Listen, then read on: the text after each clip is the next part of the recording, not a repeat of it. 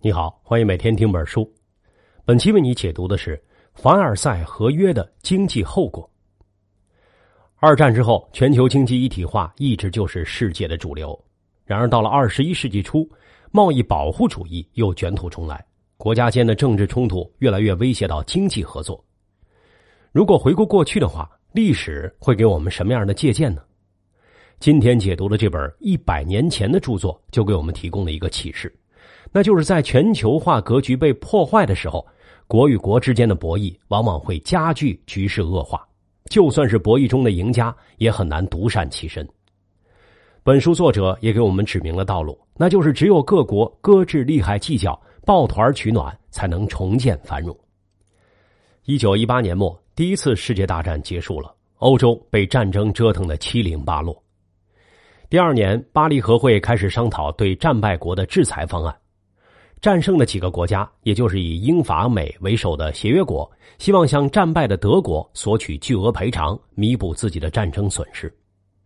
但和会之后，有一个人指出，各国看似是在给自己疗伤，实际上却给整个欧洲在伤口上又撒了一把盐。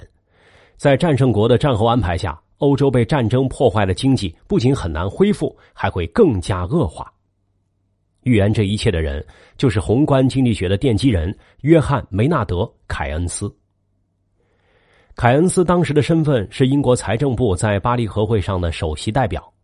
这时候，奠定他历史地位的《就业、利息和货币通论》还没有写，所以啊，凯恩斯还不是什么经济学术界的泰斗，只是一个三十五六岁的年轻官僚。因为和当时的英国首相理念不合，凯恩斯到了巴黎和会之后不久就辞职了。那是在一九一九年的六月初，到六月底，巴黎和会最后签字了。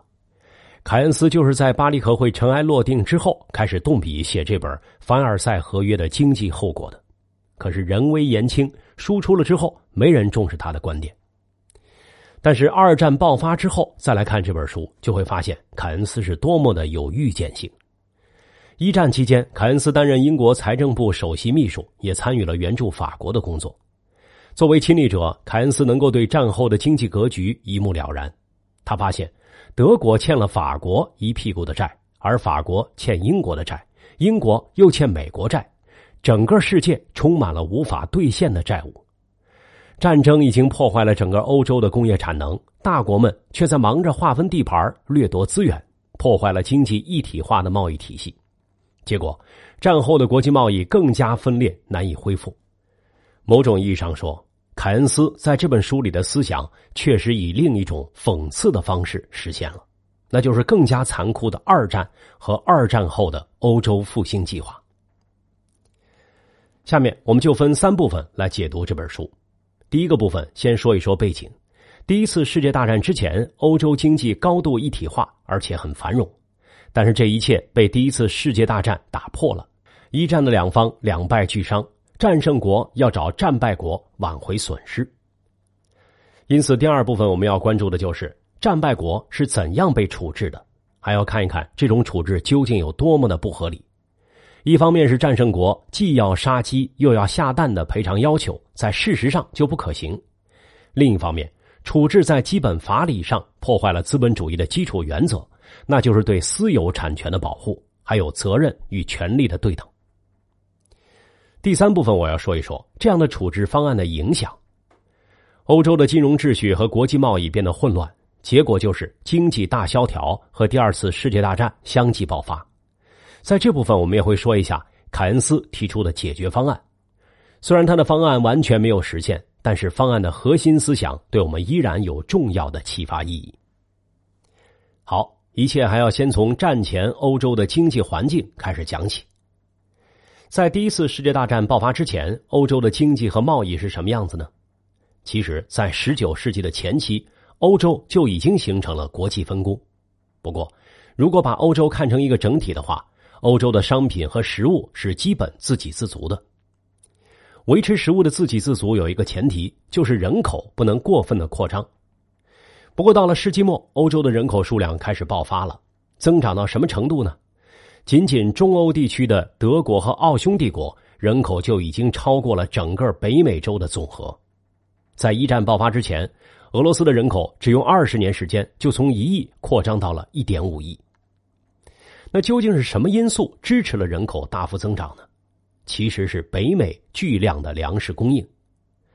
人口学家马尔萨斯曾经有这样一个论断：一个国家人口的增加只要快于粮食产量的增长，那么灾难就要来了。不过，马尔萨斯当然不可能预见未来，他看不到贸易全球化竟然能让北美的进口解决欧洲的粮食问题，再加上非洲开发出许多可供榨油的植物品种。欧洲人再也不用因为摄入热量不足而发愁了。德国膨胀的人力没有沦为剩余劳动力，而是投入到了飞速运转的工业生产中。德国的基本经济模式就是用工业产品换取食物，在这个过程中，财富不断增长。德国就像一部强劲的引擎，成为整个欧洲工业经济的火车头。多数欧洲国家对德国的贸易额超过了本国贸易总额的四分之一。比如，我们以英国为例。排除本来就属于英国领地的印度的话，英国的第一贸易伙伴就是德意志帝国。这个时候，欧洲的货币政策也是比较健康的，不光是英镑或者法郎，俄罗斯、德国、奥匈帝国也建立了与黄金挂钩的货币制度。这样一来，整个欧洲的金融都处在极为稳定的状态，不管各国之间在政治上有没有猜忌，有没有合纵连横，关税冲突都处在历史的最低限度。不管是资本流通还是贸易的规模，都达到了相当理想的状态。最稳定的货币和关税政策，这两点不由让今天的我们联想到欧元或是欧洲共同体。凯恩斯是这么评价的：只有当我们失去这些时，才会认识到这些有利条件的价值。在欧洲这个巨大的区域内，居民和他们的财产本来是绝对安全的。然而好景不长。第一次世界大战在一九一四年爆发。第一次世界大战的爆发原因，在我们今天的解读中无法具体展开。不过，我们得明白，战争并不是经济利益冲突造成的，甚至也不是德国要和英国争抢殖民地。更理性的判断是，战争的爆发是由于外交和政治上不可抗力的一连串连锁反应造成的。但是，战争对经济造成的破坏却不容忽视。刚开战时，所有参战国都没有料到战争的破坏如此巨大，持续如此之久。经过四年的战争，欧洲的经济已经千疮百孔了。德意志帝国在战争中确实采取了很多毫无底线的破坏活动，所以巴黎和会上战胜国开始了对德国的清算。他们的初衷很简单，通过补偿来挽救自身所受的创伤。但实际情况是什么样的呢？在第二部分，我们就来听一听凯恩斯的分析。在他看来，凡尔赛合约对德国的经济处置实际上是怎么回事又带来怎样的影响？在巴黎和会之前，停战之所以能够实现，是因为美国总统威尔逊提出了一个十四点计划，内容是德国偿付的战争赔偿仅限于海陆空侵略给战胜国平民及财产造成的所有伤害，也就是说。要求赔偿的基本都是直接损失，但是凯恩斯通过估算和分析认为，战胜国并没有合理贯彻这个精神，而是大幅掺水，并且夸大其词。比如，一九一四年德国的突袭只造成了比利时局部的破坏，后来双方的战线就非常稳定了，但比利时利用自己完全无辜的被侵略形象博同情，把损失大幅度夸大了。法国更是狮子大开口，把损失高估了好几倍，而且战胜国要求的赔偿都是十足的真金，必须用硬通货和相应的物资来支付，比如用工业的产能来支付。按照合约规定，德国每年要供应给战胜国四千万吨煤炭。那么当时德国实际的产能如何呢？由于战争影响，一九一九年德国的煤炭净产量已经下降到了一亿吨。交付四千万吨给战胜国后，只剩六千万吨，但德国本国民用和工业的需求至少要一点一亿吨，这样呢就产生了五千万吨的大口子。根据凯恩斯的计算，每被迫出口一百万吨，就相当于要付出关闭一家大工厂的代价，这对于德国的工业无疑是毁灭性的打击。从这儿我们可以看出。战胜国并没有遵循停战前对德国承诺的只要求赔偿陆海空侵略行为造成直接损失的精神，他们要求的赔偿大大超出了德国的支付能力。我们不能否认战时德国在敌国领土上的破坏，所以战胜国法国对德国的要求似乎并不过分。但是，德国战前能够出口的数千万吨煤炭是真的不复存在了。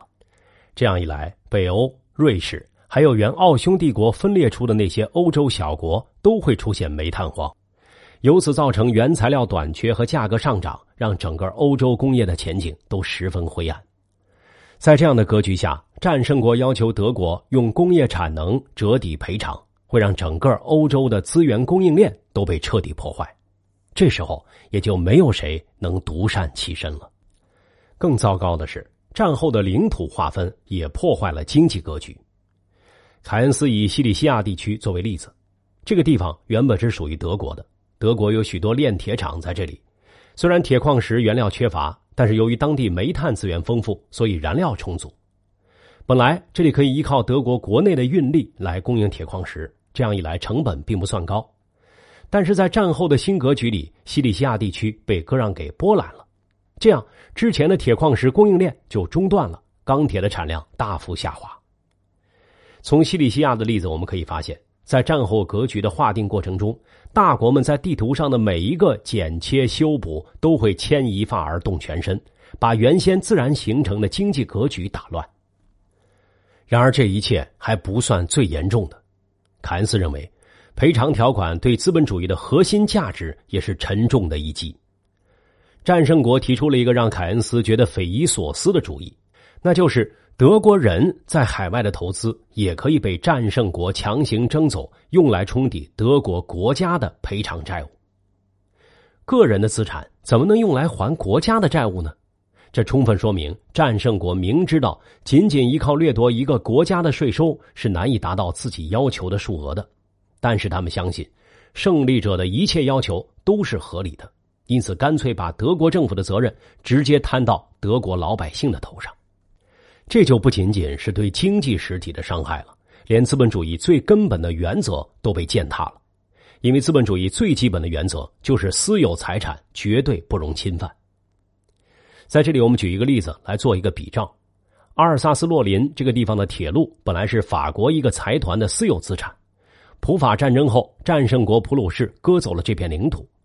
由于铁路是私有财产，普鲁士人就做了补偿，把钱给了法国政府。然而一战后风水轮流转，法国又成了战胜者。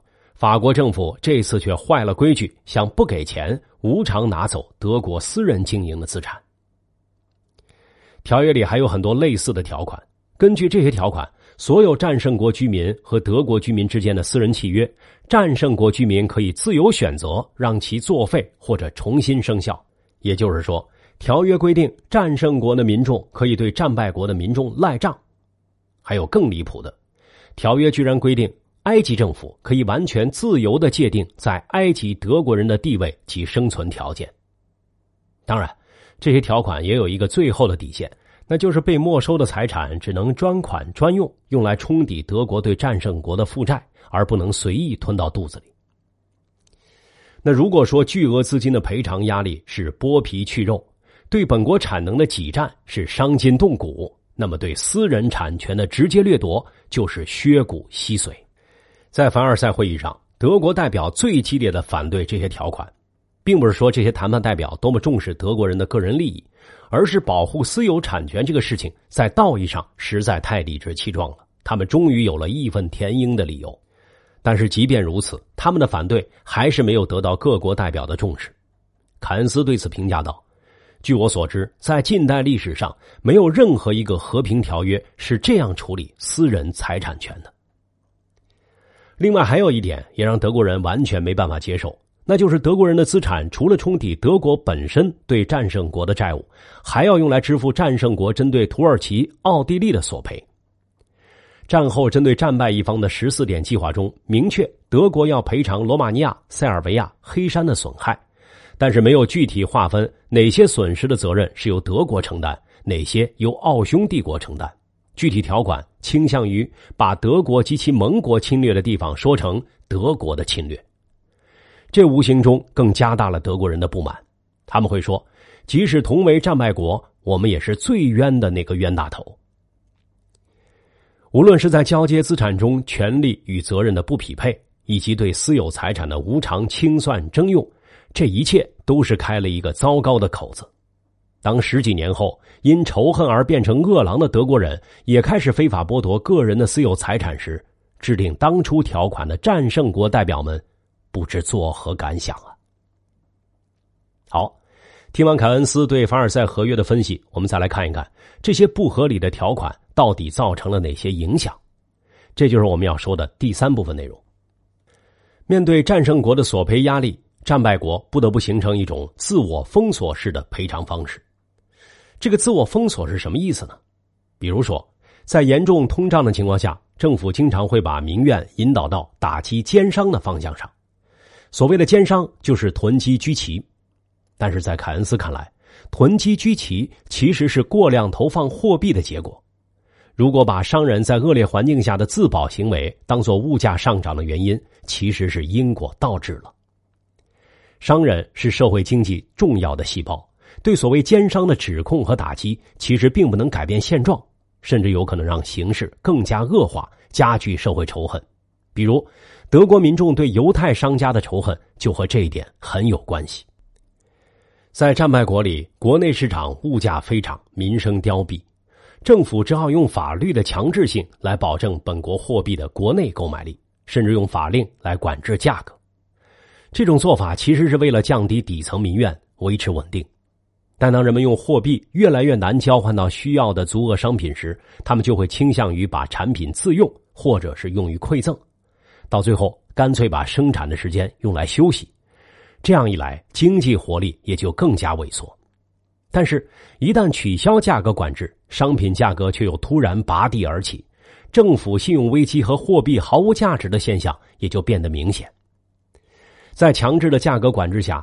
进口商品的价格按照真实汇率折算后，必然会远远高于国内价格，因为外汇市场上体现的本国货币价值是真实的，本国货币犹如废纸。这样一来，商品和劳务的进口被切断，本国的国际贸易也就被彻底摧毁了。恢复进口是国家经济重建的基础，但这一希望也被阻断了。所以说，自我封锁的方式完全是饮鸩止渴。但是战胜国其实也好不到哪儿去，战时对物资的巨量需求造成了财政危机，各国政府不得不采取宽松的货币政策来应对。实际上，因为战争，欧洲的工业生产已经摇摇欲坠了，但战后的清算却加剧了这一切。凯恩斯指出，整个欧洲工业生产的衰退，煤炭产能下降了三分之一，工矿产业产量的下滑，同时令运输业萎缩。因为交通运输体系是严重依赖煤炭的，德国马克跌到一马克只能兑换四美分，即便这样，马克在外汇市场上依然卖不出去。受到战争摧毁较轻、获利相对高的战胜国英国，竟然也面临英镑贬值的困境，这更加说明了寒冬来临时，胜利者和失败者都无法幸免。战胜国法国和意大利也面临严重的金融困境。比如法国进口不是自己支付，而是由英美两国的贷款支付，于是法国的进口总额几乎是出口的四倍，处于严重的入超状态。随着英美的支援越来越少，这种状态就不可持续了。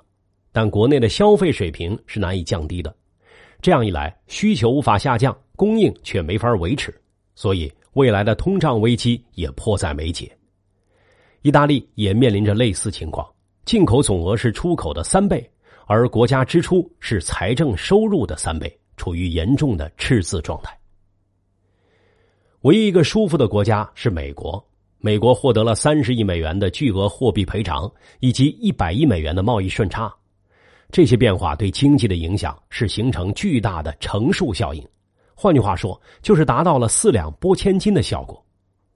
美国国内获得巨额的货币资金积累，但是。这一切也为未来的泡沫破裂埋下了伏笔。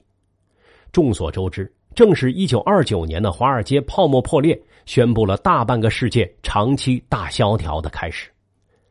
通过凯恩斯的分析，战争破坏以及巨额赔款直接或间接造成的贸易中断、国际收支不平衡等问题，这些问题已经明摆在眼前了。国际经济已经被战争赔款和债务严重扭曲了。事情的最终归宿是，华尔街过剩的金融资产最终自然而然的流向了德国，和德国金融改革家一拍即合。这一点我们会在后面详细说明。说到这里，我们可以看出，战争中各国庞大的战争支出造成了各国的财政赤字和滥发货币。凡尔赛合约不但没能解决这些问题，反而将其加剧了。这不仅对各国国内经济形成破坏，而且阻断了国际贸易。凯恩斯分别以战败国德国和战胜国法国为例，阐述了凡尔赛合约对双方的后果都是灾难性的。下面我们来看一看凯恩斯提出的解决方案是什么。凯恩斯的解决方案中最重要的有四点：第一，德国欠法国，法国欠英国，英国欠美国，这种现状是剪不断，理还乱。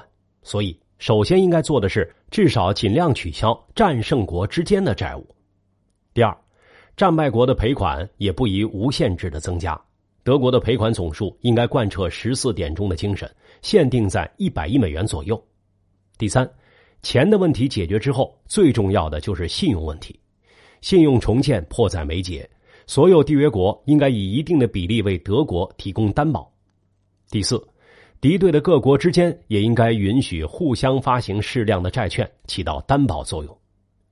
用一句话来概括，那就是：既然战争的胜负已分，前途堪忧，那么我们不如先抛弃一切争端，在寒冬中抱团取暖算了。但是凯恩斯在书中强调，这是在巴黎和会开始时就应该采取的态度。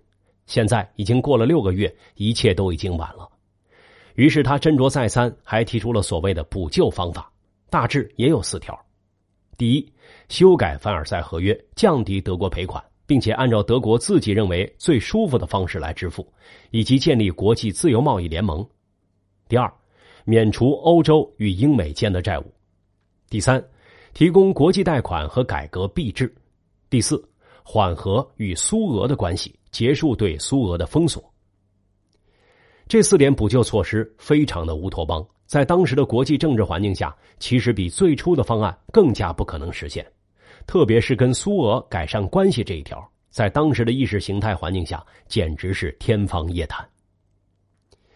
凯恩斯的补救方法和观念，在当时看来相当的理想化。完全不具有可操作性，然而我们却要稍稍将时间推后，看看后续究竟发生了什么。德国的经济低迷和通货膨胀一直持续到二十年代初，毫无出路。但变数忽然发生了，德国金融改革家抓住华尔街大亨们的投资支持，趁机将旧马克改革为新马克。德国人短暂将土地作为信用基础，创造出所谓的地产抵押马克，或者叫做土地马克。最终，德国人抓住了时间窗口，利用美国华尔街的支持重建信用。这个过渡方案暂时化解了货币超发危机，但美国的支援来得太晚了。凡尔赛合约已经先把德国制造为一头充满仇恨的恶狼。一九二四年以后，华尔街的奶水又来喂养这头狼，最终的结果可想而知。为什么不在仇恨激化之前提供这一切呢？对待战败者，在政治上惩罚甚至改造，经济上扶持，这才是合理的选择。讽刺的是，凡尔赛合约造成的疮疤埋下了第二次大战的伏笔，而经过第二次世界大战的受二茬苦、遭二茬罪之后，人们才发现，凯恩斯原本书生意气的方案其实颇具预见性和前瞻性。二次世界大战之后，战胜国没有再采用经济上挖空战败国的策略。而是经济上扶助德国和日本，政治上改造他们。二战中几乎被德国灭国的法国也没有再采取复仇立场，而是与德国一起共组煤钢联盟，这样两国在工业上就可以取长补短。布雷顿森林会议通过美元与黄金的挂钩，从而保证了战后的国际贸易稳定。更重要的是，美国不但没在经济上剥削德国。反而用马歇尔计划的形式贷款给欧洲，并最终免除债务，结果欧洲获得了复苏的资金，美国赢得了欧洲的市场，大家抱团取暖，皆大欢喜。于是，我们几乎可以判断，凯恩斯当年在一战的思想是一个貌似理想主义、实质上现实主义的观念。他提出建立国际自由贸易联盟，这个倡议难道不就是 WTO 设想的前身吗？他提出国际贷款和改革币制，这样让我们联想到了布雷顿森林体系和世界银行。人类社会的悲剧和规律就蕴含在下面这句话中：只有经历惨痛的教训和试错后，正确的事情才能够被实现。好，凯恩斯在一战后对经济局势的判断，我们就说到这儿。下面来简单总结一下，在本书中，凯恩斯首先回顾了第一次世界大战前的欧洲，那是一个美好的时代，来自北美的粮食供应充足，重要国家的货币纷纷与黄金挂钩，国际汇兑稳定，德国的工业既繁荣又坚实，是国际贸易最重要的一环。这一切其实非常像二十世纪末本世纪初贸易全球化的世界。而当一战爆发后，贸易秩序被破坏，各国为了维持战时经济，不得不超发货币。残酷的战争破坏了工业产能，在德国和法国尤其严重。战争结束后，巴黎和会上的战胜方协约国狮子大开口，开出了比实际情况膨胀数倍的条件。工业产能支付赔款的方式严重破坏德国的工业基础，甚至还要剥夺战败国人民在海外的私有财产。这些杀鸡取卵的行为，不但在事实上不可行，还在法理上伤害了资本主义最基本的原则。最终造成的恶果就是，德国国内的通货膨胀加剧，货币贬值，进口疲软。德国本来是欧洲工业经济的发动机，德国的经济一出问题，国际外汇市场也越发混乱，国际收支严重不平衡，严重阻碍国际贸易。凯恩斯认为。必须尊重十四点方案的精神，重新协商赔偿数额。为了重建信用，各国应该尽量削减债务，也不应因为意识形态的分歧把苏俄从欧洲切除出去。应该和苏俄和解，但他的方案在当时是无法实现的。我们今天的国际局势其实很像二十世纪初一战前的世界，全球经济一体化，世界和平而富足。国际关系中的危机也同样笼罩着我们，比如意识形态分歧造成的政治对立、贸易保护和冲突重新抬头。